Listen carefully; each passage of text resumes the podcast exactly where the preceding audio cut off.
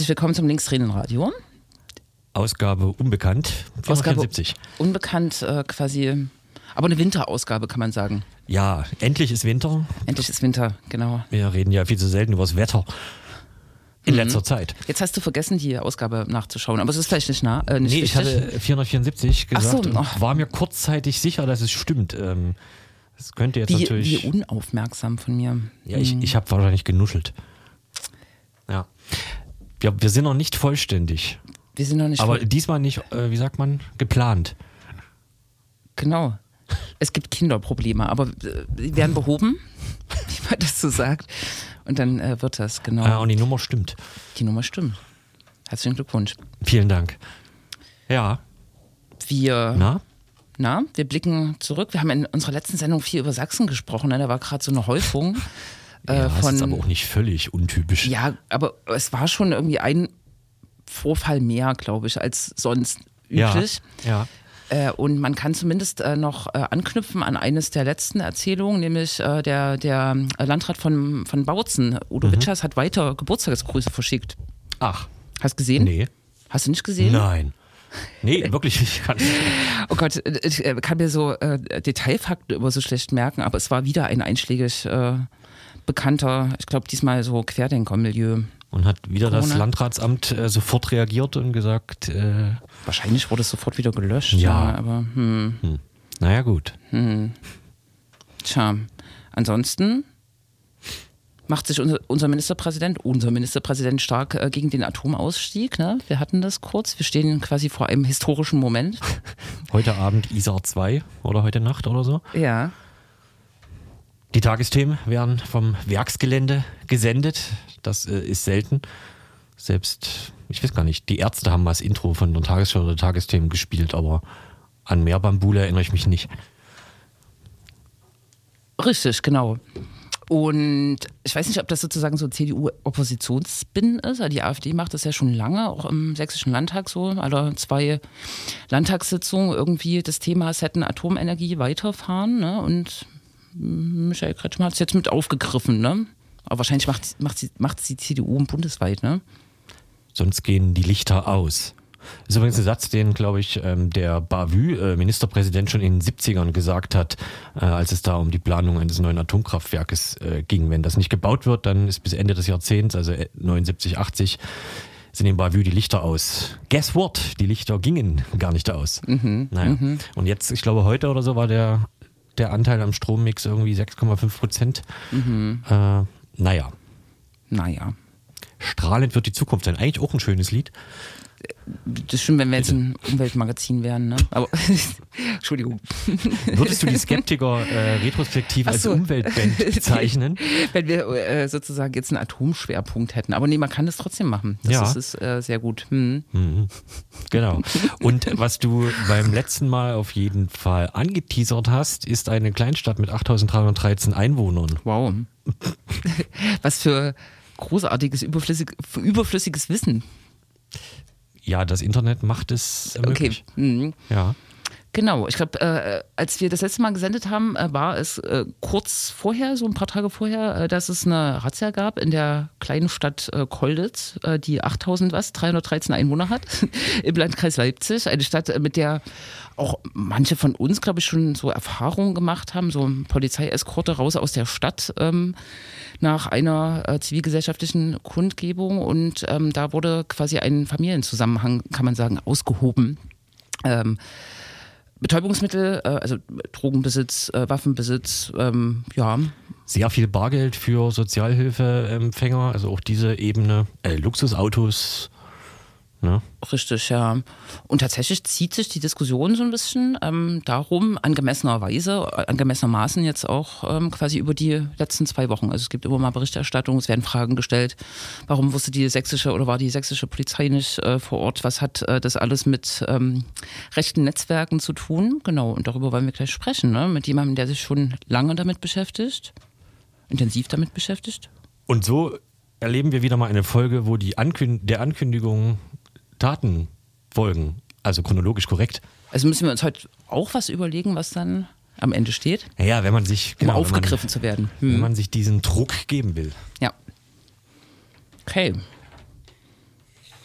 Dann machen wir, was wir am besten können, ne? Nach so einer Moderation Musik spielen. Ach so, ah, das. Das passt natürlich jetzt, du willst die Skeptiker spielen. Ne? Ich besuche morgen ein Konzert, das mache ich sehr, sehr selten. Aber ja. Grimm 104 spielt auf. Das ist lustig, weil ich habe einen Instrumental-Track in der Playliste. Von Grimm 104, ein Instrumental-Track. Naja, die Menschen, die so rumrappen, die müssen ja auf irgendwas drauf rappen. Das stimmt das natürlich, ist, ja. Äh Aber ich weiß gar nicht, ob ich mir die Musik anhören würde ohne das Gerappe. Ich weiß nicht, das Lied, was wir letztes Mal gespielt haben, das mit diesem Underworld äh, das, Track, das könnte man ja. Das könnte man ja. Theoretisch. Mhm. Genau, aber wir gucken mal, was passiert, wenn wir äh, ein historisches Lied mhm. spielen. Sehr selten. Wir spielen ja sonst nur Trending, Just Released. Musik ist ja, äh, Freitag ist ja Musiktag. Mhm. Soll ich noch weiterreden? Nee, ne? Hast du das so gemonitort, ja? Ja. Gut. Strahlen wird die Zukunft sein, hat man mir erzählt. Ja, ich weiß, ich war noch klein, Jahre bin ich auf.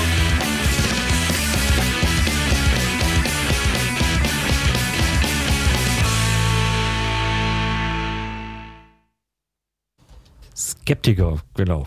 Äh, wahrscheinlich von 1989 oder so das Lied. Von 1989, kurz vor der Wende, kurz nach der Wende. Ich guck mal komisch.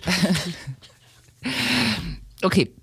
Und wir gucken nach Kolditz. Wir gucken nach Kolditz. Und wir haben äh, zu Gast Thomas Datt, freier Journalist, der sich schon lange auch mit Kolditz, aus, äh, Kolditz auseinandersetzt. Ne? Oder mit dem, was jetzt aufgeploppt ist. Ja. Hallo Thomas. Ja, hallo. Genau. Vielleicht äh, versuchen wir da einzusteigen. Kannst du dich erinnern, äh, wie du zu Kolditz gekommen bist, zu dem Ort oder zu dem Szenario, was man dort vorfindet? Ja, also ich weiß, dass wir uns noch nicht in der Hochzeit der rechtsextremen Überfälle in Kolditz beschäftigt haben, wofür ich mich im Nachhinein noch ein bisschen schäme, weil Kolditz halt so ein bisschen am Rand liegt, vom Landkreis, so ein bisschen abgelegen. Und ärgere mich, dass uns das damals auch so durch die Lappen gegangen ist. Ich glaube, Andrea Röpke mhm. war damals schon relativ früh mal dort und hatte doch die Nazis bei ihrem einen Aufmarsch auf dem Markt gefilmt. Und wir waren dann ab 2014 dort. Ähm, als der eine Sohn der Familie N, bei der es jetzt diese Razzia gab, der jüngste Sohn, ähm, mit 1,8 Kilo Christel in Froburg gefasst wurde.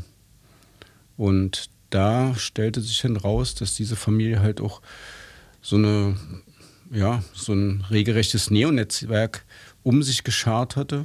Ich glaube, zum einen, um ihre Geschäfte abzusichern und zum anderen auch, um den Ort und die ganze Region dort zu beherrschen.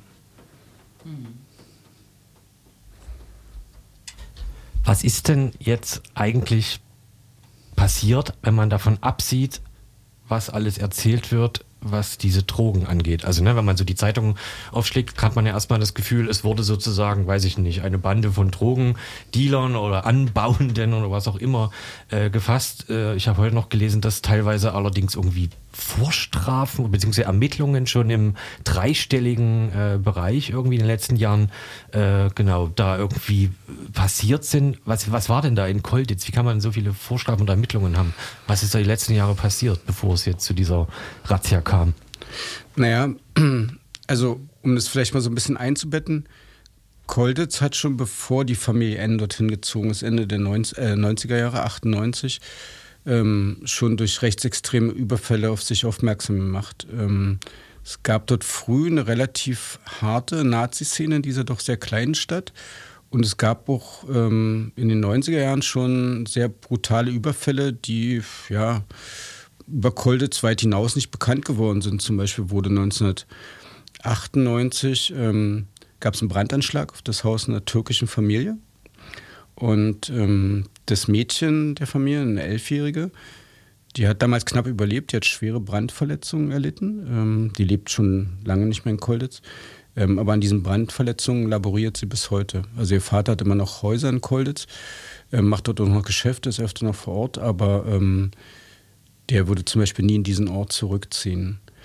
Und es gibt einen Gasthof, Zollwitz, in einem der vielen eingemeindeten Dörfer von Kolditz in dem bis zum Jahr 2012 immer wieder Nazi-Konzerte stattgefunden haben. Ähm, dort hat im Jahr 2010 auch der Münchner Rechtsterrorist Karl-Heinz Hoffmann, der nach der Wiedervereinigung erst nach Thüringen, wo er Häuser, die seine Eltern zurückbekommen hatten, ähm, übernommen hat und dann weitergewandert ist nach Sachsen, wo er dann noch gefördert wurde, als er dann irgendwelche Wollschweine gezüchtet hat in Kuansales. Und der hat 2010 einen Vortrag gehalten. Und da ist was sehr Interessantes passiert. Ähm, da war das LKA Thüringen dran, weil sie damals einen Hinweis bekommen hatten, dass ein Anschlag auf die Thüringer Jenenser ähm, Landtagsabgeordnete der Linken Katharina König geplant ist. Und gab es den Verdacht, dass dort bei dieser Veranstaltung, am, Ra am Rande dieser Veranstaltung, Sprengstoff für einen Anschlag auf sie übergeben wurde, werden sollte. Und die haben dann auch die entsprechenden Leute aus Thüringen, auch zum Teil vom Thüringer Heimatschutz, ähm, dann überwacht und verfolgt haben die dann noch sozusagen bei der Ankunft in Thüringen an ihren Orten gestellt, hatten allerdings das Aussteigen einer Person verpasst und vermuten, dass ihnen deshalb ähm, der mögliche Sprengstoff durch die Lappen ging. Danach gab es dann noch nochmal Razzien bei Hoffmann in dem Gasthof selber und der ist dann da hat sich auch der damalige Landespolizeipräsident hintergeklemmt, der Bernd Merbitz, der inzwischen im Ruhestand ist, wurde denn dieser Gasthof baupolizeilich gesperrt, sodass es halt zumindest keine Nazi-Konzerte mehr dort gibt. Und von diesem Gasthof aus gab es einen der größten Anschläge in, in Kolditz 2008 auf einen ähm, Telekommunikationsladen in der Innenstadt. Das ist eine Familie, ähm, der Vater hatte dieses Geschäftshaus gekauft und dazu gehört eine alte Gaststätte. Da haben seine Söhne, damals 16, 17, ähm, Punkkonzerte veranstaltet. Und schon beim ersten Punkkonzert sind die Nazis dort eingerückt, haben die massiv angegriffen. Ähm, Polizei hat da nicht viel veranstaltet. Und als ähm, 2008 an einem Wochenende ähm, der Besitzer des Teleladens ja irgendwie verreist war, ist von Gasthof Zollwitz eine hundertköpfige Gruppe von Nazis, darunter auch viele Leute vom Sturm 34, ähm, zu diesem Laden gezogen und hat ihn wirklich regelrecht zerlegt. Ähm, ich habe da auch so ein Notrufprotokoll ähm, einsehen können wo die Leute wirklich im Minutentakt anrufen und sagen, hier die Nazis schlagen alles kurz und klein und der Polizist hält die immer noch hin, der dort dran ist. Und was sich dann rausgestellt hat, ähm, nachher, dass die Polizei tatsächlich kam, auch mit ungefähr 30 Leuten vor Ort war, die haben allerdings auf dem Marktplatz gewartet und nicht eingegriffen. Ja, ähm, dieser Laden wurde dabei schwer beschädigt. Ähm, ironischerweise wurden danach Punkkonzerte in dem Saal aus angeblich baupolizeilichen Gründen untersagt. Das war also praktisch Reaktion. Also es wurden praktisch die Opfer verantwortlich gemacht. Und die Ermittlungen verliefen weitestgehend im Sande, weil ähm, die Polizei nicht eingegriffen hatte. Man hat dann ähm, sich auf Telekommunikationsdaten verlassen, aber wir wissen ja, reine Verbindungsdaten bringen jetzt für Ermittlungen nicht viel. Und so blieb es dabei, dass der Vater der Familie N, bei der es diese Razzia jetzt gegeben hat, dass der als einziger dort verurteilt wurde, weil der sich dort A beteiligt hat und B sozusagen, der ist ja auch der Meinung, er ist, sozusagen alles seins dort, weil er dann A versucht hat, die Polizei auszusperren, spähen und als die Polizei ihn da zur Rede stellen wollte, ist er auf Polizisten losgegangen. Und das ist auch der einzige gewesen, die einzige Person, die an diesem Tag überhaupt festgenommen wurde die Polizei Angst oder war die unterbesetzt oder äh, war das Unwillen? Ich vermute, das dass die Polizei Angst hätte. Ja. Ich vermute, dass die Polizei Angst hätte. Wie gesagt, es hat die, die Ermittlungen der Soko Rex damals natürlich im Prinzip von vornherein behindert. Ähm, eine Folge war dann auch, dass die Familie ähm, beim Verwaltungsgericht Leipzig geklagt hat. Und das Verwaltungsgericht Leipzig hat ganz klar festgestellt, dass dieser Polizeieinsatz durch das Nicht-Eingreifen rechtswidrig war. Mit diesem klaren Urteil sind sie dann zum Oberlandesgericht gegangen, um Schadensersatz zu erstreiten und haben dann aber wegen irgendeiner Fristsache dort verloren. Und ähm, der Eigentümer des Ladens hat seitdem mit diesem Staat abgeschlossen. Er hat mir gesagt, der ist nun jetzt um die 60 mir mal gesagt, wenn er also könnte, würde er sein Haus woanders hinfliegen. Ähm, und wenn er was spendet oder sponsert, der damals auch den Fußballclub unterstützt in Kolditz, äh, dann macht er das nicht mehr in Kolditz, weil ähm, dort hat ihn die Stadtgesellschaft im Stich gelassen und die Behörden ja sowieso. Mhm. 15 Jahre liegen zwischen damals und jetzt, kann man sagen. Ne? Ähm, es gab diesen Vorfall, es gab offensichtlich auch so kriminelle Machenschaften. Es ist, wurde ja immer wieder erzählt, dass ein Holzhandel in Kolditz sozusagen auch Ausgangspunkt äh, davon ist. Genau. Aber wurde dann weggeschaut oder wie, also äh, du kannst ja nochmal sozusagen so ein Gefühl auch schildern, du hast viele Kontakte auch zu Menschen, die weggezogen sind. Ne? Es gab ja schon sozusagen so eine Art Terrorisierung der Stadtgesellschaft durch diese Familie und genau. Co. Ne? Also es gab bis ähm, etwa zum Jahr 2012, da gab es dann mal ein, ein, Verfahren gegen die drei äh, Männer der Familie N. So eine Art Sammelverfahren, wo aus vielen Jahren An Anzeigen wegen Fahrens ohne Führerschein, Körperverletzungen, ähm, Beleidigung, Bedrohung und so weiter zusammengetragen wurden. Bis dahin gab es immer wieder Überfälle. Diese Überfälle waren teilweise von echt krasser Natur, dass man bis heute nicht versteht, wieso, wieso die Justiz, vor allen Dingen die Justiz, die Staatsanwaltschaft auch teilweise so unerklärlich nachlässig bis milde damit umgegangen ist. Da wurden Leute, die Linke waren, für Linke gehalten wurden, die nicht rechts waren, die dort vorbeikamen, zum Beispiel an diesem Holzhandel, der der Familie gehörte und der so ein Treffpunkt der Nazi-Szene war, die wurden überfallen, die wurden gejagt. Ähm, mich haben damals, nachdem ich einen Artikel darüber veröffentlicht hatte, Leute angesprochen bzw. angerufen, die weggezogen waren. Die erzählten, sie wurden dort überall überfallen, an der Tankstelle, im Jugendclub. Also es war unberechenbar. Du konntest, du musstest immer damit rechnen, wenn du nicht zu dieser Clique gehörtest, beziehungsweise ihrem Feindbild entsprachst, dass du dann Mode warst. Und das hat, glaube ich, auch viele jüngere Leute dazu gebracht, diesen Ort schnellstmöglich zu verlassen. Und es gab da auch schwere Verletzungen. Also ähm, ich glaube, bei einem Bundeswehrsoldaten, ähm, der mit anderen da überfallen wurde von Familie N und anderen, der erlitt dann sogar ein Schädel-Hirntrauma. Und wie gesagt, es war so, dass dieses Verfahren 2012, wo auch Körperverletzungen dieser Art angeklagt waren, halt mit einer Bewährungsstrafe endete, mhm. weil der Richter der Meinung war, es gebe eine gute Sozialprognose. Es gab zu dieser Zeit schon von einem Nachbarn aus, aus Möseln, dem eingemeindeten Dorf, wo der Vater N wohnt, ähm, 80 Anzeigen, weil der die ganze Familie gestalkt hat. Also das, das hatte auch so, es hatte so eine Mischung aus Nachbarschaftskrieg und psychopathischem Terror. Also ähm, der hat dann dort ein Schikan, der hat ein Land gekauft, die Familie N hat ein Land gekauft bei diesem Nachbarn, den sie fertig machen wollten, direkt hinterm Haus und hat dort einen sogenannten Schikaneferch eingerichtet, hat da Tiere, die man überhaupt nicht zusammenhalten kann, Wildschweine, Gänse, Enten und so weiter reingestopft, sodass dort also, der hat das aufgenommen, hat mir das vorgespielt, dass ein übelster Lärm war, Tag und Nacht mhm. und natürlich ein übelster Gestank. Und dann haben sozusagen er und seine Nazi-Kumpels ähm, haben dann immer wieder dort neue Tiere reingeworfen und haben sich dann halt gefreut, dass sie den so schön terrorisieren konnten. Das damals minderjährige Kind wurde auf dem Weg zur Schule von dem Vater N immer wieder abgepasst, beleidigt, bedroht, sodass sie dann noch sich in psychologische Behandlung gehen musste. Und die meisten dieser, ich glaube alleine er hat, wenn ich, wenn ich mich richtig an seine 80 Anzeigen stellt, wurden einfach eingestellt. Mhm. Obwohl er sozusagen auch oft Familien angehört hat, die sich dann als Zeugen angeboten hatten, aber ja, das ähm, hat man nicht besonders ernsthaft verfolgt. Wa warum?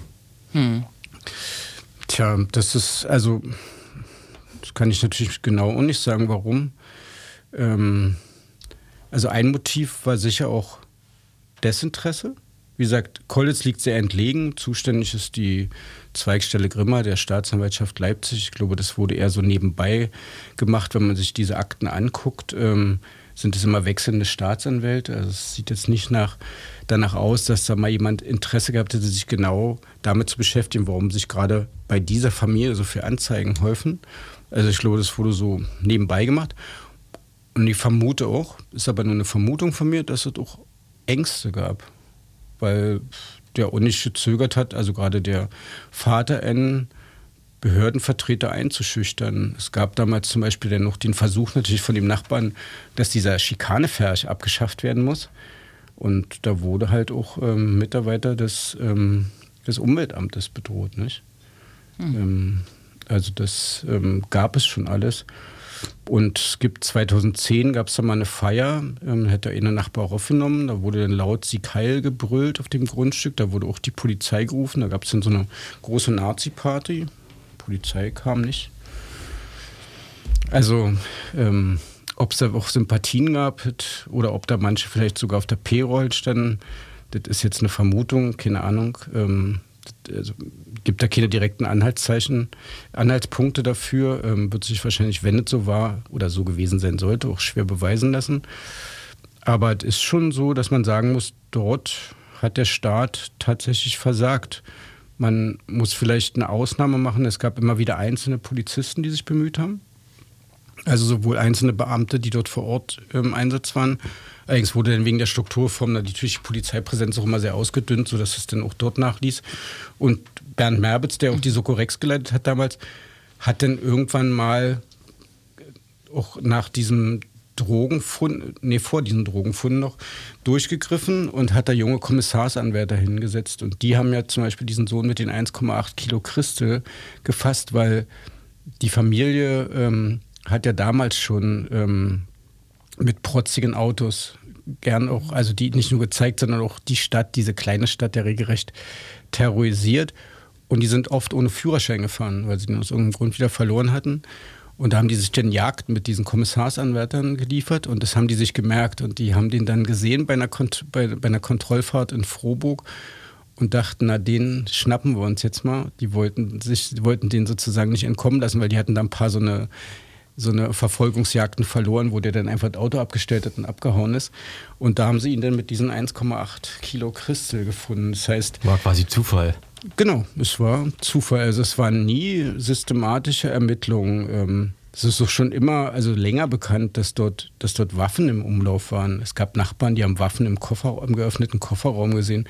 Der eine Nachbar, der dann so gemobbt wurde, der sollte mal angeblich, damit das Finanzamt das nicht findet, eine Schatulle aufbewahren. Dann kam seine Frau ein paar Monate später und sagte, ich habe mal unseren Schuppen aufgeräumt, seit wann haben wir denn eine Pistole? Und da hatte der alt, der Vater N ihm sozusagen einfach eine Waffe untergeschoben, sozusagen, um die wahrscheinlich sicher aufzubewahren. Er hat ihm dann die zurückgegeben und danach fingen auch die Probleme zwischen der Familie an. Und ich habe auch mal recherchiert, wo der Vater eigentlich herkommt. Der stammt ursprünglich aus Nauenhof und gehörte in den 90er Jahren offenbar so zum, zum kriminellen Milieu in und um Leipzig. Und ähm, ich kenne dort jemanden aus dem Milieu, der hat mir dann erzählt, der wusste erst mit dem Namen nichts anzufangen, dann stellte sich raus, der hatte damals noch einen anderen Nachnamen. Mhm. Und der hat offenbar auch andere, sagen wir mal, Ganoven offenbar auch betrogen. Und er hat dann mal zu ihm gesagt, ich brauche eine Pistole, weil ich werde von der Russenmafia bedroht. Da hat er ihm eine Waffe besorgt. Und er sagt, wenig später habe ich dann erfahren, dass der die Waffe verkauft hat, was natürlich nicht ganz, ganz unriskant ist, sage ich jetzt mal, ähm, in solchen Kreisen. Und offenbar hatte er so viele Rechnungen oder andere mit ihm Rechnungen offen, dass er sich dann abgesetzt hat, hat den Namen seiner Frau angenommen, ist nach Kolditz gezogen und ähm, hat dort diesen Holzhandel eröffnet. Und damit hatte sich für das Milieu hier sozusagen seine Spur verloren. Mhm. Ist, ist, dieser Punkt eigentlich rekonstruierbar, warum sie nach Kolditz gezogen sind? Also warum es Kolditz getroffen hat? Du hast vorher schon gesagt, nee. da war schon. Nee. Ja. Mm -mm.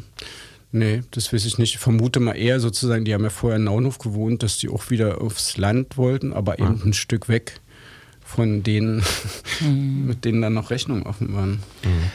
Die Stadtpolitik ist ja auch so ein äh, Thema, bevor wir vielleicht auch nochmal auf die Razzia und so gucken. Ähm, du hast auf Twitter ähm, nach der Razzia ähm, äh, auch nochmal darauf hingewiesen, dass äh, einer der Söhne ähm, auch versucht hat, sozusagen in die Stadtpolitik zu kommen, indem er äh, als Bürgermeister kandidierte. Einer der Söhne, mhm. oder? Mhm, War das? Mhm, nee. nee. Vielleicht kannst du das nochmal, genau. Nee, also warum die Stadtpolitik nicht reagiert hat und wie sie auch versucht haben, Einfluss, stärker Einfluss auf die Stadtpolitik, genau. Na, Kolditz hatte ja lange einen FDP-Bürgermeister, mhm. der ist ähm, leider im jetzt im Januar ähm, gestorben. Ähm, und den hatte ich vor ein paar Jahren mal besucht. Ähm, und da habe ich ihn mal gefragt, warum haben Sie denn damals nicht mehr dagegen gemacht und mhm. so weiter.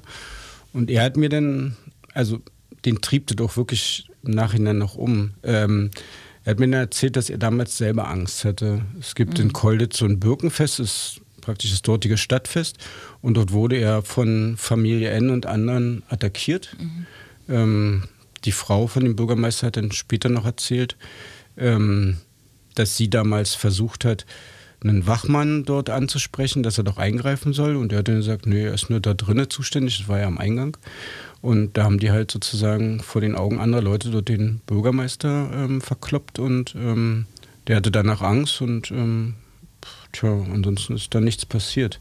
Und ähm, als 2018 der langjährige Nachfolgebürgermeister abtrat, ist sein Sohn zur Kandidatur angetreten. Der Sohn von? Der Sohn von dem, von dem bis, bis also es gab praktisch den FDP-Bürgermeister, so, dann kam okay. anderer von so einer Wählervereinigung und dann ähm, gab es 18 die Wahl und da wollte dieser ähm, Bürgermeistersohn seinen Vater praktisch im Amt beerben, äh, beerben. Und da haben mich dann wirklich un unabhängig voneinander mehrere Leute, unter anderem auch der ehemalige FDP-Bürgermeister, angerufen und waren ganz besorgt, weil der Wahlkampfmanager ähm, dieses Bürgermeistersohns ähm, war ein stadtbekannter Nazi. Mhm, okay. Und ich habe dann damals zu dem recherchiert und der hat das irgendwie mitbekommen und hat sich dann unbedingt mit mir treffen wollen und hat mir dann bei unserem Gespräch in einem Café in Grimma versichert, er habe nie was, ja, er komme aus dieser Familie mit dem Gasthof Zollwitz, aber er habe nie was mit Nazi-Gedankengut zu tun gehabt. Er sei niemals radikal oder gewalttätig gewesen. Er würde immer CDU wählen. Ähm, und es war aber so, dass also bei einem Angriff auf einen Pensionswirt, der sich offen gegen die Nazis ausgesprochen hat, wo der Vater N den geschlagen hat, ähm, stand er möglicherweise Schmiere. Es gab deswegen ja auch, das war bei dem einen Prozess auch Thema, da ist er freigesprochen worden, er konnte sich da rausreden, jedenfalls war er dabei, die hingen also offenbar eng zusammen. Und ich weiß von einem der Söhne von diesem ähm, Teleladen, dass er auch von, von dem und anderen zusammen angegriffen wurde. Das heißt, mhm. Ähm, mhm. das war schon jemand, der eindeutig zur Szene gehörte, der allerdings nie verurteilt wurde. Und ja, der arbeitet für so einen Verein, ähm, der IT-Dienstleistungen für die Stadt anbietet. Er ist selber IT-Mann. Das heißt, er hatte auch Zugriff auf eine ganze Menge Daten. Und mhm. das beunruhigt bis heute so einige in der Stadt. Aber er hat es nicht geschafft als äh, Bürgermeister nee, final, weil es da schon so eine ähm, kleinstädtische ich, ich, ich Erzählung glaub, gab. Ne, ich, glaube, ich glaube, dass es damals wirklich ähm, so als Flüsterpropaganda die Runde gemacht hat, dass die Leute sich gesagt haben, nee, alles, diesen jetzigen Bürgermeister, den kannten durch viele Leute gar nicht, ein junger Mann, der in Leipzig gearbeitet hat, der in einem Dorf gewohnt hat und der hat dann überraschend im ersten Wahlgang gewonnen und ich glaube, das war einfach der Versuch der Mehrheit zu verhindern, dass die Nazis durch die Hintertür ins Rathaus mhm. einziehen. Aber auch der ist jetzt sozusagen nicht äh, wirksam geworden und mir ist auch aufgetaucht, Bernd Mermitz war ja auch als Polizeipräsident von Leipzig für das Areal nochmal zuständig, ne, ja. bis vor ja. zwei Jahren oder so, ne? Ja. Über was für eine Größe reden wir da eigentlich immer, wenn es heißt, äh, es gab da sozusagen eine Nazi-Clique um diesen Gasstoff oder äh, Holzhandel? Also wir haben drei Familienmitglieder, aber was war denn da für eine ständige Bewegung an Menschen, die da irgendwie bereit naja, waren? Nö, da gab es so einige. Also keine Ahnung, das kann man sich ja schon im kann man sich ja schon um den 20er-Bereich ansiedeln von Leuten. Da gab es auch zeitweise Kampfsportler, ähm, mhm. die sind zum Teil weggezogen. Ähm, auch einer zum Beispiel der, der Brandestäter, also wo es diesen Überfall auf ähm, Fans des Roten Stern gab, wo ja auch einer der Fans ein Auge verloren hat. Einer, der da beteiligt war, der hat heute einen Hausmeisterservice in Kolditz und ähm, arbeitet für die städtische Wohnungsbaugesellschaft. Das heißt, ähm, nö, diese, also es sind nicht nur diese drei Leute gewesen. Und es gibt dann auch so Paradoxien, dieser, es gab einen Döner, oder ja, es gab, muss man sagen, einen Döner von einer türkischen Familie in Kolditz im Stadtzentrum. Dieser Döner wurde in dem Jahr, wo auch dieser Teleladen zerstört wurde, an dem Tag selber schon einmal und dann noch mehrfach in diesem Jahr angegriffen. Mhm. Ähm, die Familie hat auch in diesem Haus gewohnt, die hatten natürlich viel Angst. Tja, heute ist dieser Dönerladen ähm, schon lange kein Dönerladen mehr, sondern ist so eine Art kleine Spielhölle hat als einziges Geschäft bis früh um vier auf. Und wenn man da hingeht, dann sitzen da die Leute, die halt sichtbar abhängig sind und manchmal auch vorbeikommen mit Sachen, die irgendwie vom Laster gefallen zu sein scheinen.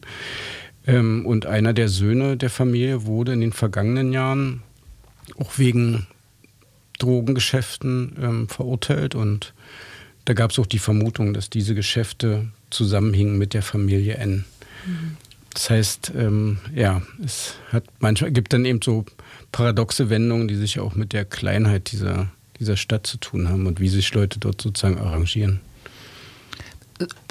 Ja, äh, so medial oder auch sozusagen der, das Ziel oder ähm, ähm, der Output der Razzia ähm, bewegt sich ja jetzt sozusagen im Bereich, weiß ich nicht, äh, äh Drogenkriminalität, Waffen, äh, ja, Steuerhinterziehung. Steuerhinterziehung, genau. Und äh, so in der Mainstream-Berichterstattung so ähm, ähm, ist das auch die Ebene, nehme ich wahr. Ne? Also ich weiß nicht, nimmst du das auch so wahr? So frage ich mal, ähm, dass sozusagen dieser rechte, der Neonazi-Background so ein bisschen jetzt auch randständig nur abgehandelt wird oder muss, muss das noch stärker in den Vordergrund rücken?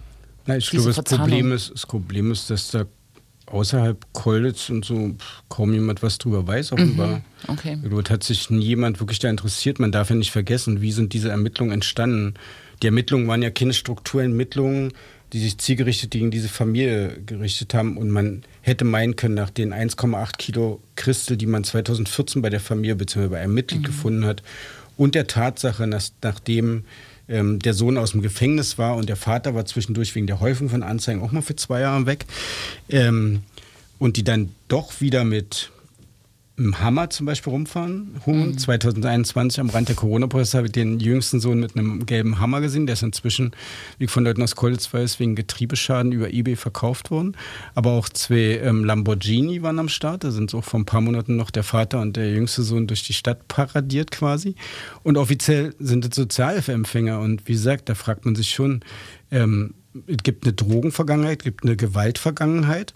Ähm, es gibt einen Lebenswandel, der nicht zusammenpasst mit dem mit der formalen ähm, Einkommenssituation. Die Familie hat doch im Wesentlichen, soweit ich das sozusagen bei den Grundstücken, wo ich es recherchieren konnte, im Wesentlichen über die, die, die Frau von dem Vater N Grundstücke erworben in der Stadt. Mhm. Das passt alles nicht zusammen. Also ist, der Holzhandel ist schon seit ein paar Jahren abgemeldet. Das heißt, ähm, da hätte man auch zielgerichtet hingucken können. So ist es anders entstanden. Ähm, es gab irgendwie ein ähm, eine, ein Drogenfund, ähm, eine verdächtige Person, ein Kontakt in, im, im Raum Chemnitz. Und dann kam dieses Ermittlungsverfahren, was der Zoll und die Staatsanwaltschaft Chemnitz zusammengeführt haben, ins Rollen. Also wie gesagt, was es nicht gab, es gab keine gezielten Strukturermittlungen dort in der Region. Mhm. Und ich glaube, das ist wahrscheinlich das Grundproblem, dass es die im ländlichen Raum in der Regel auch nicht gibt. Ist ja auch nicht der einzige Raum, wo es ähnliche Verhältnisse gibt. Mhm. Hallo Jens. Entschuldigung. ja. Ist bestimmt jetzt schwer einzusteigen. Ja? genau, ich, ich habe hab nämlich nicht, ich habe nicht von Anfang an zuhören können. Aber habt ihr, schon, habt ihr schon die Frage gestellt, warum das jetzt alles passiert ist? Die Ermittlungen und so? Na, also ist. Mhm. Ich, also habe so gerade erzählt, es gab 22 irgendwie in, im Raum Chemnitz sozusagen eine, einen Fall, ähm, einen Drogenfall und seitdem ist man denen dann auch auf die Spur gekommen und hat sie wohl auch sehr ausführlich abgehört. Ja, genau, aber du hast ja auch schon erläutert, ich meine, also es liegt ja quasi alles auf der Hand, und, aber das ja auch schon seit 20 Jahren. Also ich finde das komisch. Ich persönlich glaube, dass es tatsächlich mit dieser Randlage am Rand des Kreises Leipzig mhm Kolz liegt da wirklich hinter so einem Wald, hat keinen Autobahnanschluss. Mhm. Da gibt es auch keinen Bahnanschluss seit ja. über 20 Jahren mehr. Der genau. Bus fährt, ich weiß nicht, ob es sich inzwischen geändert hat. Vor ein paar Jahren war es so, dass der Bus am Wochenende dort auch nicht hinfuhr, sondern nur in der Woche, wenn, also während der Schultage. Ähm, ist schon sehr abgelegen. Ähm, dann sind natürlich auch viele Leute dort weggegangen. Ähm, mhm. Weil sie sich das nicht länger antun wollten. Das ähm, hat auch wirklich Spuren bei den Leuten, die dagegen gehalten haben, hinterlassen. Ging ja so weit, ähm, dass sich, dass halt auch Nachbarn aus diesem Dorf weggezogen sind, weil sie von diesem Vater N regelrecht belagert und schikaniert wurden. Und ein Mann hat sich ja, so hat mir seine Frau berichtet, auch damals das Leben genommen wegen ihm, nicht? Mhm. Und die hatte doch in einer sehr detaillierten Weise erzählt. Ähm, sie sagte am Anfang, sie hat das nicht ernst genommen. Ähm, der Mann war damals arbeitslos. Sie dachte, der wollte sich bloß wichtig machen und ärgere sich, dass sie arbeitet und würde übertreiben. Und das war so nicht. Also der hat ihn offenbar sozusagen, keine Ahnung, wahrscheinlich hat er quasi gerochen, dass der schwach ist und das ist eben offenbar so ein psychopathischer Mensch, ähm, der Vater. Ich kenne ja auch Aufnahmen, wo er dann diesem Schikanevers steht und lacht. Das ist halt so ein Mann, der kann einerseits sehr charmant sein, aber den möchtest du nicht zum Feind haben, weil der offenbar ähm, Freude empfindet daran, Leute zu quälen. Es klingt alles ein bisschen wie aus so einer Netflix-Serie über eine amerikanische Kleinstadt, aber leider ist es tatsächlich Realität. Und ähm, ja, ich finde, dass das tatsächlich auch eine Aufgabe ist, dass man mal aufklären müsste, warum hat sich die Justiz, also gerade mhm. die Staatsanwaltschaft, zu wenig dieses Problems angenommen. Mhm. Ähm, Richter sind ja unabhängig. Ähm, das ist jetzt schwierig sozusagen, so Urteile da im Nachhinein aufzuklären, wobei die auch von einer erstaunlichen Milde waren. Ähm, und mhm. hm. Ist es denn eigentlich, ist es denn jetzt naiv zu sagen, also jetzt sind Sie wahrscheinlich in Untersuchungshaft oder äh, wie auch immer, dass sich damit jetzt in Kolditz total was ändert? Also waren das tatsächlich so die führenden Köpfe, die das angetrieben haben, die Situation, warum Leute dort zum Beispiel weggezogen sind? Oder gibt es da quasi im Prinzip genug Nachwuchs, um es mal so auszudrücken, dass es einfach irgendwie weitergehen könnte? Oder ist das tatsächlich jetzt wichtig, dass diese Personen erstmal äh, weg sind? Naja, es gibt schon auch eine sehr ausgeprägte Konsumenten, glaube ich, und Kleindealer-Szene dort in dieser Stadt, die aber, glaube ich, abhängig ist. Wer da an die Stelle tritt, gute Frage. Ich denke schon, dass das erstmal ein schwerer Schlag das ist, dass Schlag dort äh, gegen diese, dieses Milieu ist und dass da auch so schnell nicht wieder jemand an die Stelle treten kann. Allerdings gibt es nicht wenige Leute in College, die auch Angst haben, dass sie nicht allzu lange Zeit mhm. im Gefängnis verbringen und dann wieder da sind. Ähm, gibt auch viele, die sind da nicht sonderlich optimistisch. Echt? Bei 5,5 Kilo Christel drei, Wachen, drei Waffen ja, und so weiter? Mhm. Könnte, könnte man von ausgehen, ähm, dass, das, dass das eine Weile bedeutet, nicht? Ähm, mhm. Da wird man ja auch schwer rauskommen. Ähm, ich meine, der Zoll war gut vorbereitet, ist mit mhm. seiner, wusste ich bis dahin gar nicht, dass der Zoll ein eigenes SEK hat, ist mit, seinem, seiner Spezialeinheit dort ähm, rein bei dem Vater N, weil die schon Hinweise hatten, dass er Waffen hat und haben ja auch tatsächlich dort Waffen gefunden bei ihm nicht. Und da reden wir, äh, da reden wir auch immer von scharfen Waffen. Da ne? reden wir von scharfen Waffen, von Pistolen und langen Waffen. Ja. Es gab jetzt auch die Frage, warum die äh, sächsische Polizei nicht dabei war. Ist das eine wichtige Frage oder habe ich mich gefragt? Na, ich glaube, man kann sie tatsächlich nicht ernsthaft beantworten bisher, hm. weil nach dem, was ich weiß, was da im Innenausschuss besprochen wurde, ist das jetzt nicht wirklich eine Erklärung. Kann so sein, dass halt der Zoll ähm, aus Sicherheitsgründen ähm, diese Sache für sich behalten hat und praktisch erst spät die Bundespolizei für die Razzia eingeschaltet hat. Man muss allerdings dazu sagen, wenn man ganz genau sein will, es war natürlich sächsische Polizei in gewisser Hinsicht doch eingebunden. Die Kriminaltechnik des, mhm. Land, äh, des Landeskriminalamtes war vor Ort. Aber ähm, soweit ich weiß, wurde die, das Landeskriminalamt vorab auch nicht über den Verbindungsbeamten zum Zoll diesbezüglich informiert und hat auch danach nicht viel erfahren. Also ähm, weiß ich nicht, ob, ob das da, man muss da ein bisschen vorsichtig sein, ob das wirklich mit Misstrauen zusammenhängt, kann auch, kann auch andere Gründe haben, kann auch ermittlungstaktische Gründe haben, dass es dann auch sozusagen um die weiteren Verbindungen dieser Familie geht. Okay. Weil ähm, ist jetzt die Einschätzung von mir und meiner Kollegin, dass es da im Umkreis auch noch weitere Geschäftspartner geben könnte, nicht unbedingt in Kolditz, aber in anderen Orten in der Nähe und vielleicht ermitteln die mhm. deshalb auch. Mhm. Ehrlich gesagt, für mich persönlich ist das auch gar nicht so eine interessante Frage, ob das aus Misstrauen gegen die sächsische Polizei. Finde nach wie vor die gruselige, also die gruselige Tatsache schwer zu ertragen, dass da der Staat über Jahre praktisch mhm. ja so mhm. quasi mafiöse Verhältnisse zugelassen hat und dass da Leute auch wirklich mit ihrer Gesundheit, mit ihren Nerven bezahlt haben und ähm, dass man das über Jahre hat so passieren lassen. Ähm, das, also es gibt ja auch Sachen, die habe ich zum Beispiel auch noch nicht in dem Artikel damals geschrieben.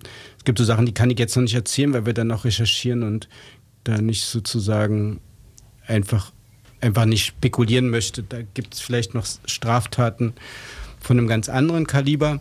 Aber was ich zum Beispiel erzählen kann, es gibt so einen sogenannten Altpunk in Kolditz. Ähm, der hat auch 21, als die Nazis und Schwobler dort auch marschieren wollten, hat er den Marktplatz für jeden Montag angemeldet, um dagegen zu halten.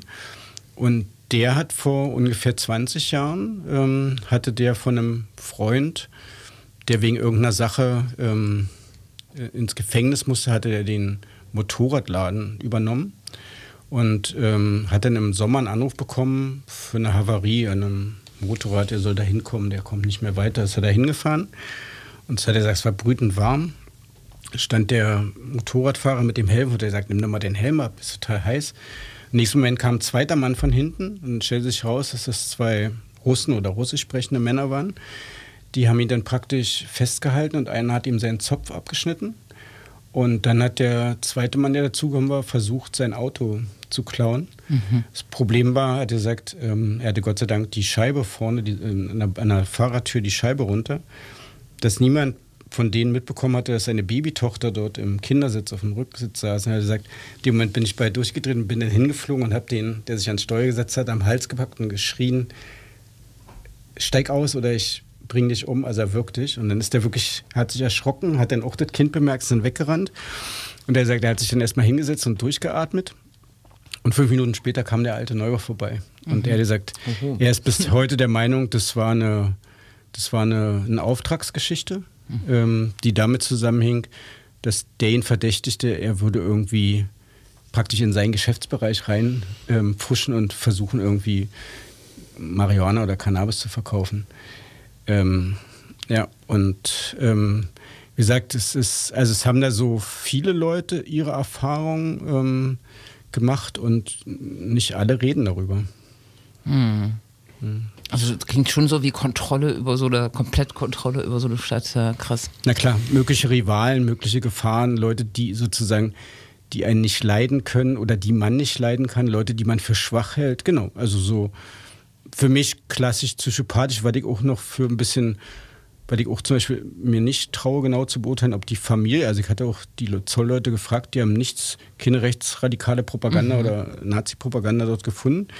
Ähm, die Familie nicht diese Neonazis eher um sich geschart hat, um ihre Geschäfte abzuschirmen und diese Kontrolle dort auszuüben, als dass es überzeugte Nazis sind. Da bin ich mir selber noch nicht so ganz sicher. Vielleicht äh, abschließend äh, zuletzt noch die Frage, die wir quasi ganz am Anfang äh, hatten. Wie, wie neu ist denn das Phänomen nun tatsächlich? Äh, also organisierte Neonazis, organisierte Kriminalität äh, und Drogen, was man jetzt öfter mal so äh, in den letzten Wochen gelesen. Also auch tatsächlich als Statements von PolitikerInnen hat man das ja gehört, dass sich da also etwas Neues äh, angebahnt hat. Ist es denn tatsächlich so neu?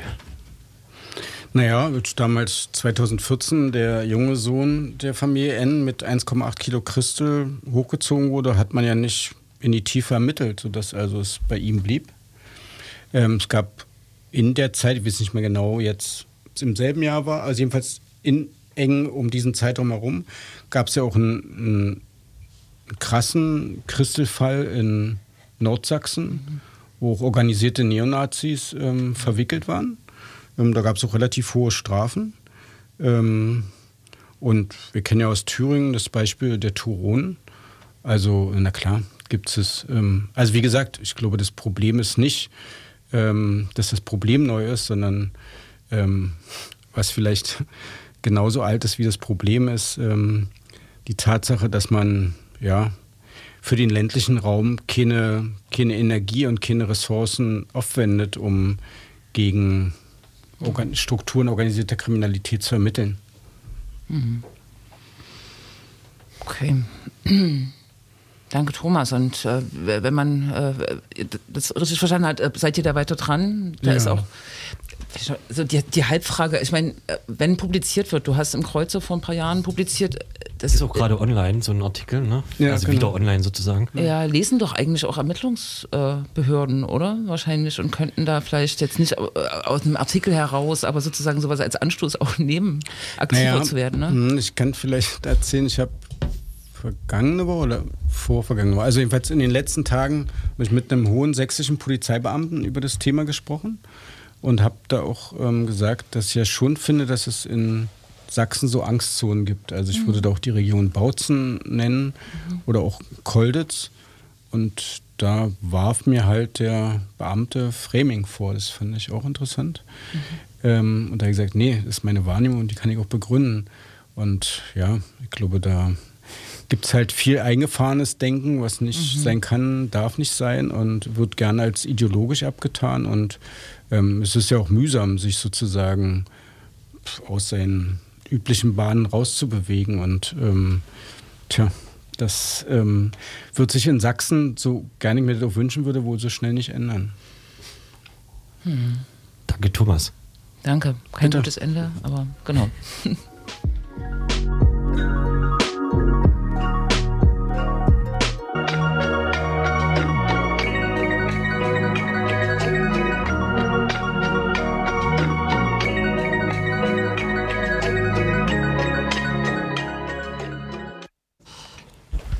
Das war ein Instrumental eines äh, bald spielenden. Künstler, der hat das äh, schöne Lied äh, Crystal Meth in Brandenburg auch gemacht. Ah. Ja. Grimm 104, ich hab's erraten. Was Ja. bekomme ich jetzt für einen Preis? Es war keiner ausgeschrieben. Ach, schade. Leider keine Karte für das Konzert morgen, aber ich, ne? Leider keine Aber Karte ich- für das Konzert morgen, aber ich. Aber ich bekomme eine. Preis? Ich habe mir so, eine was- zuschicken lassen. Wenn ich das ja. jetzt richtig geraten habe, bekommst du eine Karte? Ja. Wahnsinn. Soll ich noch was für dich erraten? Wenn du willst. Fass es nicht. ja, gut, na, ich wünsche viel Spaß. Das hätte natürlich auch gepasst, äh, Crystal Meth in Brandenburg. Ja. Es gibt bestimmt Ich bin- noch Karten. Ich kann morgen übrigens gar nicht, weil Ach, morgen Gott ist sei nämlich Dank. Labelgeburtstag von Alpha Cut. ach so, Ne, da gehe ich hin von Onkel Lexi. ja. Ne? Ich mache hier gleich nochmal Veranstaltungswerbung. 20 Jahre Alpha Cut Das ist im toll. Zorro. Im ne? Zorro. Können wir uns danach treffen. Ja.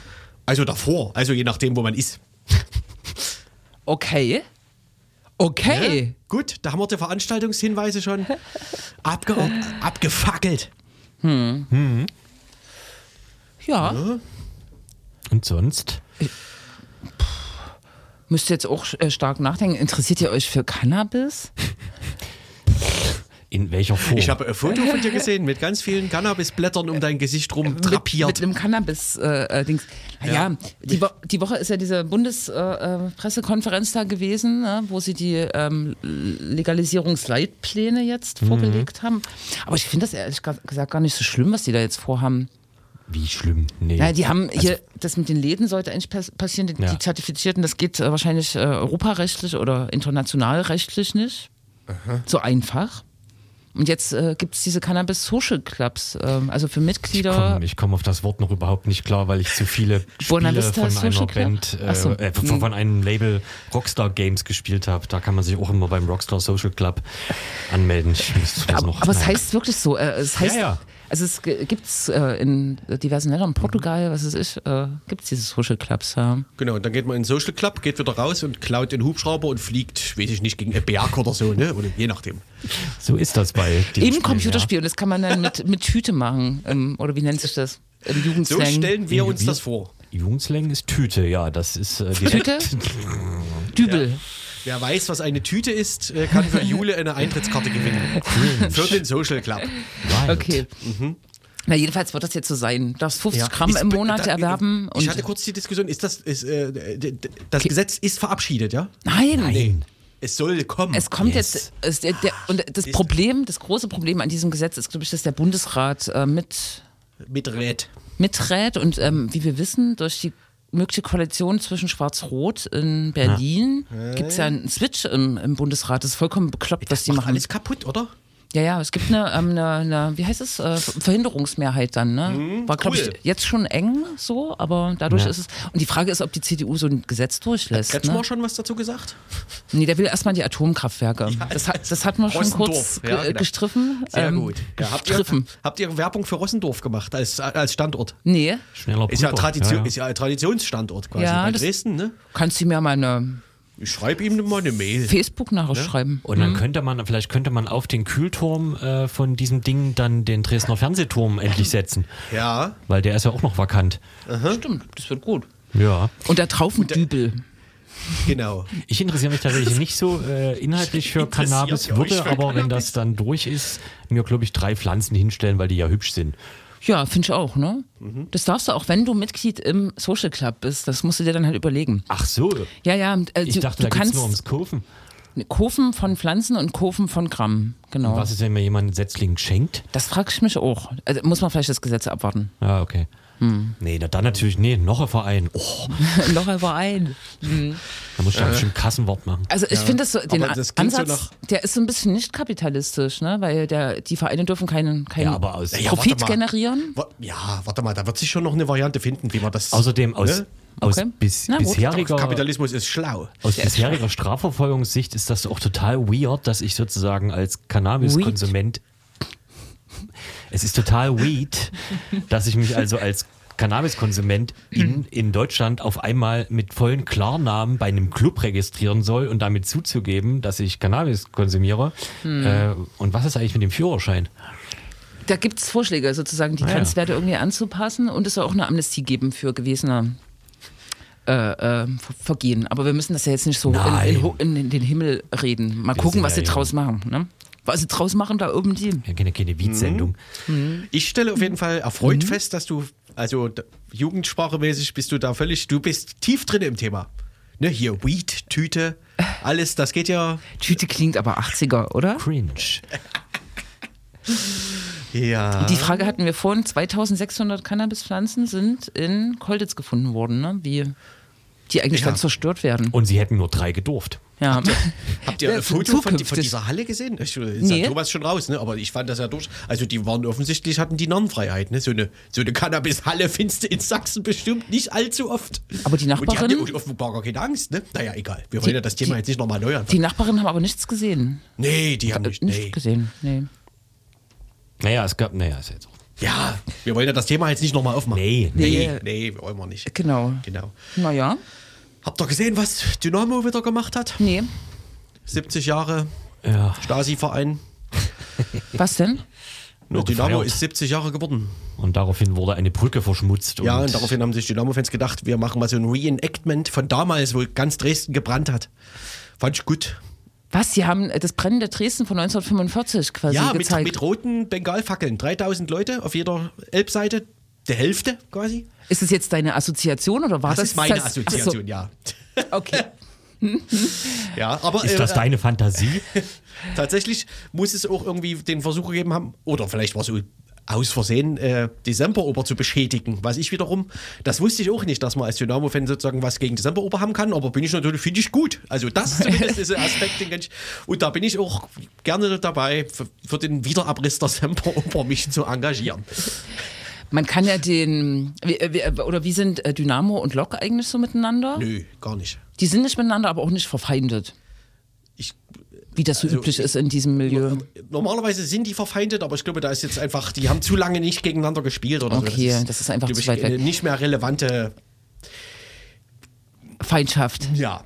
Genau, aber Ja. der, der, der Bogen äh, ist, es gibt eine neue Veröffentlichung, zwei Wochen, glaube ich, alt, äh, über die politischen Entwicklungen so im, im Fanmilieu von äh, Lok Leipzig, so, wo so ein bisschen aufgeführt wird, dass die einzige kleine Pflanze des Nichtrechtssein äh, in der organisierten Fanschaft. Drei die- darf man haben. die, die, die, die Fankurve 1966 inzwischen auch vom, weg von der, vom Fenster ist.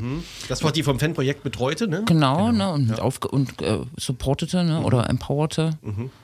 Ja, jetzt und dann gab es noch die skurrile Geschichte um die Blueside, ne? Das war sozusagen die antirassistische Gruppe eher so Anfang, Mitte der 2000er. Ja, Die dann von den Nazis aufgelöst wurde und äh, Mit Gewalt, der, mit genau. Gewalt, genau. Die haben quasi äh, denjenigen, der die Fahne verwahrt hatte, das spielt ja bei Ultras eine relativ große Rolle, ne? Ja. Ja. Die Fahne. Den haben die zu Hause besucht mit der Pistole und haben den quasi erstens gezwungen, die Fahne rauszurücken und zweitens da quasi Mhm. damit einhergehend die Gruppe aufzulösen, das ist dann auch passiert. Und dann hatten die die Fahne und jetzt haben die Blueside neu gegründet, die Nazis, wenn ich das, den Artikel Genau, richtig habe. alles ist in Fanszene Lok aufgegangen und Ja. Blue Side taucht da jetzt, glaube ich, als Motiv, äh, als Label wieder auf, aber in diesem rechten Kontext. Ne? Ja. Und das sind die üblichen Verdächtigen. Es sind die alten, üblichen Verdächtigen, Ja, ja. Also Prinza und Konsorten. Genau, das kann man ja jetzt sagen. Ne? Und hier, wie heißt er? Kubach, äh, genau. Und diverse Free Fighter, ne? Also es ist auch so ein, es ist jetzt nicht wie Kolditz, aber es ist auch so ein festes Milieu, ne? So ein festgesetztes. Ja, aber der, der Vergleich zu Wurzen, finde ich, ist jetzt nicht so weit weg, weil auch Stimmt. dort gibt es sozusagen organisierte Strukturen, die auch sich irgendwie ja, so privatwirtschaftlich gerieren, sagen wir mal. Ne? Und Genau. da geht sicherlich auch ganz viel in einem, im Hinterzimmer. Richtig, quasi, ne? Vielleicht ist es noch ein bisschen diversifizierter durch äh, zivilgesellschaftliche Akteure und einen Zuganschluss, haben wir ja gehört. S-Bahn-Anschluss. Es gibt ja so eine gewisse Landflucht jetzt auch nach, nach Grimma und Wurzen, so Ja, Kolditz nicht, Hausprojekte. glaub nach ich, ja. Kolditz wird es den auch nicht geben, wenn es. Ja, genau. Aber Oder doch? Mhm. Doch, vielleicht auch. Ja. Ja. Später mehr. später mehr. Wir haben noch eine Minute Zeit, äh, um Aber schade. Ja. ja, die restlichen Termine zu erwähnen. gibt keine. Doch, doch, es wird jetzt ein, ähm, äh, ein sportliches Demo. Wochenende, äh, nicht Wochenende, am, nee, am 22. April gibt es eine Demo in Stötteritz. Da gibt es ja einen, einen antifaschistischen Zusammenhang, Stötteritz nazifrei, am 22.04. Die machen jedes Jahr so eine Demo. Kann man auch machen, weil da gab es ja auch so Proteste gegen eine Asylunterkunft, die jetzt am Netz ist. Und eine Woche später wird es im Westen, am 29.04., da senden wir aber vorher noch eine Anti-Gentrifizierungsdemo äh, geben, die auch so ein bisschen Christoph Kröner in den Blick nimmt. Ich finde das ja toll. Mhm. Hm. Wir berichten vorher. Ja. Weil wir ja in zwei Wochen wieder Sendung haben. Genau, also einen Tag vor der, vor der Anti-Gentrifizierungsdemo. Tschüss. Du war's links Radio. Tschüss. Ciao. Liegt.